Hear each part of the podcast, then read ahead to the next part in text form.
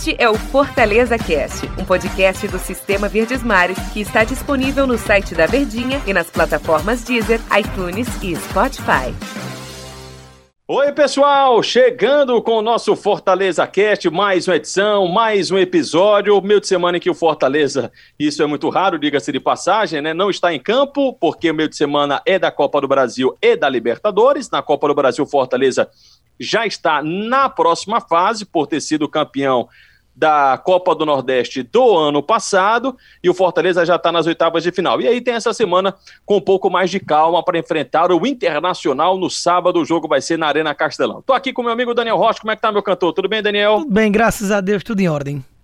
Daniel, ontem a gente pôde acompanhar. É, aliás, ontem não, antes de ontem, né? Teve um bate-papo do presidente do Fortaleza, o Marcelo Paes, com, na terça-feira, né, o presidente Marcelo Paes bateu um papo com o Ivan Bezerra e com Alexandre Mota, o pessoal do Sistema Verdares, nesse projeto que é o Debate Jogada, que acontece sempre lá no YouTube do Diário do Nordeste. E aí, Daniel, claro que um grande assunto que foi conversado, que foi debatido, foi a questão das contratações.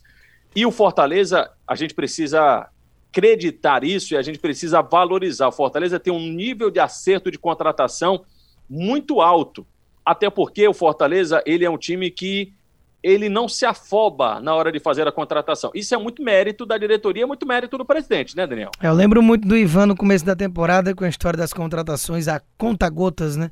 E realmente é assim que o Fortaleza trabalha.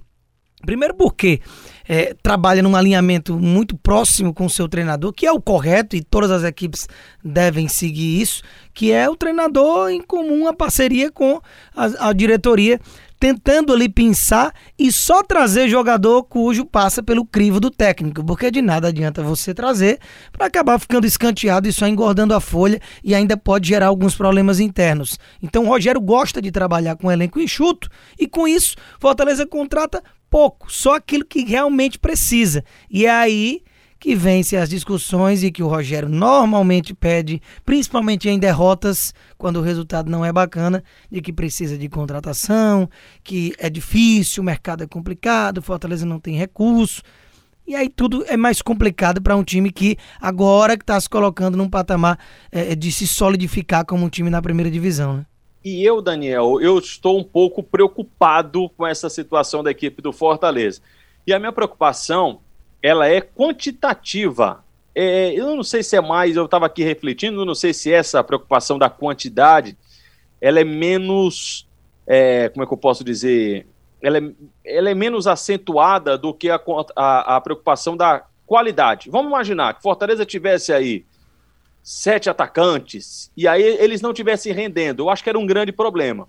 Sim. Por que, por, e por que, que eu falei de ataque? Porque na minha, na minha concepção, a defesa do Fortaleza está muito bem resolvida com Felipe Alves e Max Wallace, o Boeck, a opção do Rogério Ceni é, é, o terceiro goleiro, não está sendo nem relacionado. Na, na, lateral direita você tem Ting e Gabriel. Na lateral esquerda você tem Bruno Melo e Carlinhos. E na zaga, apesar da contusão do Jackson, mas você tem Paulão Quinteiro, Jackson e Roger Carvalho. Na zaga, se a gente observar, você tem duas opções para cada setor. E a gente vê, né, Daniel, a gente percebe que são jogadores que estão sempre atuando, né? Três deles, né? Jackson Paulão e Quinteiro. O Roger já atua menos desde que se lesionou, perdeu espaço, né? Exatamente. Só que quando a gente vai do meio para frente, principalmente para frente, é onde a coisa aperta do time do Fortaleza. Todo mundo sabe que o Rogério gosta de utilizar os jogadores de lado, esses jogadores que atacam e que voltam também para ajudar bastante. E isso requer muito esforço físico, né? Por isso que é preciso você ter muitos jogadores dessa posição. No entanto, quando a gente olha para o ataque, nesse momento aqui eu vou me ater ao ataque do time do Fortaleza, me dá a, a preocupação de quantidade, Daniel, porque a gente vê Oswaldo, David, Romarinho, Wellington Paulista e Yuri César. Fortaleza hoje, no duro, no duro, Fortaleza tem cinco atacantes que jogam e, de, e, e lembrando que cinco, quatro vão estar em campo sempre. Exatamente. E eu acho um número muito pequeno, Daniel. Essa é a questão, né? Porque fosse no tempo do 4-4-2, que hoje é quase extinto no futebol, é, que você jogava ali com dois atacantes, um cara de área, Fortaleza tinha ali três, quatro jogadores no banco, né? Aí dava sim para dizer que tinha um elenco para o que o treinador costuma executar. Só que o Rogério, desde o ano passado, trabalha com quatro homens na frente, trabalha com quatro atacantes. Se você joga com quatro atacantes, você tem que ter no mínimo oito, que seria um substituto para cada um deles. E a gente sabe que isso é difícil. É difícil. Você talvez nem o Flamengo, acho que o Flamengo não tem oito caras de velocidade ali do meio para frente. Mas é o jeito que o Rogério joga. E para esse jeito que o Rogério joga, ele fica muito a mercê de ter esses jogadores com essa característica. Porque se o Oswaldo sai, você coloca o Yuri César. Se o David, se o David sai, sai, você coloca o Yuri César. Se o Romarinho sai, você coloca o Yuri César.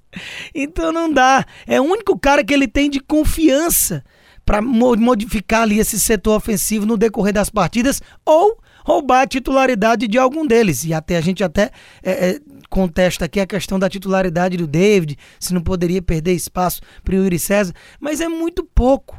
Então, para o jeito de jogar do Rogério e a quantidade de atacantes e estilo de jogadores de velocidade em demasia que ele tem no time titular, Fortaleza precisa sim de quantidade realmente de mais ali no mínimo dois jogadores com essas características no banco de reservas. Né? Bom, Antero, tem as opções? Tem. Mas se a gente pegar, esses caras eles não estão jogando. Por exemplo, as opções que o Fortaleza tem para o ataque: Ederson, é, Franco Fragapane. Posso colocar o Mariano Vasquez aí, pois Daniel? É, ali meias atacantes, né? Jogadores ali que, que jogam ali naquela função também aberto. Thiago Orobó e Yuri César. O Edson Carius é, já foi negociado, o presidente confirmou. E, e, tem também o, o, muito menos o Luiz Henrique, né? O Luiz Henrique é muito mais meia mesmo, assim. Tinha é. o Madison que também foi embora, né? Mais um jogador que fazia os lados do campo e foi devolvido à equipe do Corinthians. E aí a gente foi dando uma olhada aqui no quanto que esses jogadores já, atuaram. E sabe quem é que me chamou muita atenção, Daniel? A minutagem. Mariano Vasquez. É, a né? minutagem de Mariano Vasquez. Por mais que não seja esse atacante, mas é um meia atacante, Fortaleza tem 10 jogos no campeonato. O Mariano só atuou 30 minutos no Campeonato Brasileiro. O Ederson, que é um jogador de ataque, esse sim é atacante, o Ederson atuou 60 minutos.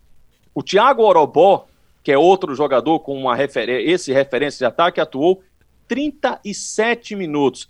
Isso é pouco, isso é muito? Vamos pegar como comparativo o Yuri César. O Yuri César é titular no time do Fortaleza? Não. O Yuri César é reserva, né, Daniel? Sim. Mas mesmo ele como reserva, e ele não atuou 10 jogos, ele atuou em 9, Yuri César teve 338 minutos jogados. Ou a diferença da balança da atuação, da utilização de Yuri César para Ederson, Mariano, Orobó e Franco Fragapane. Yuri jogou 338. O que mais se aproxima é o Franco Fragapane, que atuou 65 minutos. A diferença é enorme. Eu estou falando de utilização, de, não, de se, usar esse jogador em campo. Se né? somar todos, não dá a quantidade só do Yuri César, né? E o Fragapane jogou isso tudo aí, o torcedor nem lembra. Porque entra em reta final de jogo, joga muito pouco cada partida e realmente até agora não mostrou a que veio. Foi uma contratação que deveria já chegar dando resultado? Também não. Era uma aposta.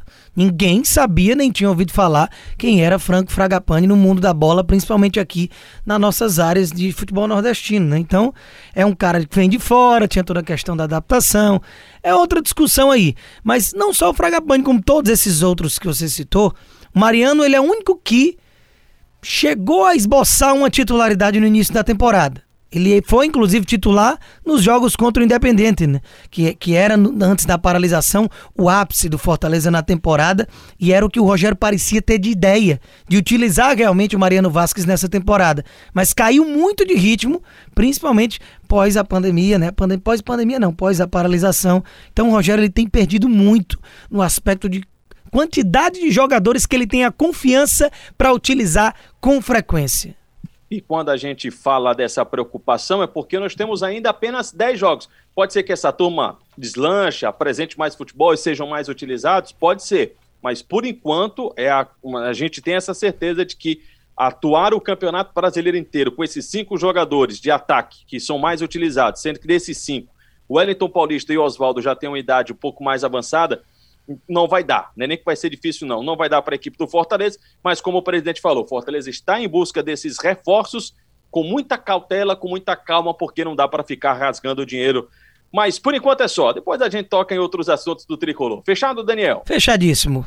Valeu, pessoal. Obrigado pela companhia, tá? Então, até amanhã. Ademã. Ademã. Este é o Fortaleza Cast, um podcast do Sistema Verdes Mares que está disponível no site da Verdinha e nas plataformas Deezer, iTunes e Spotify.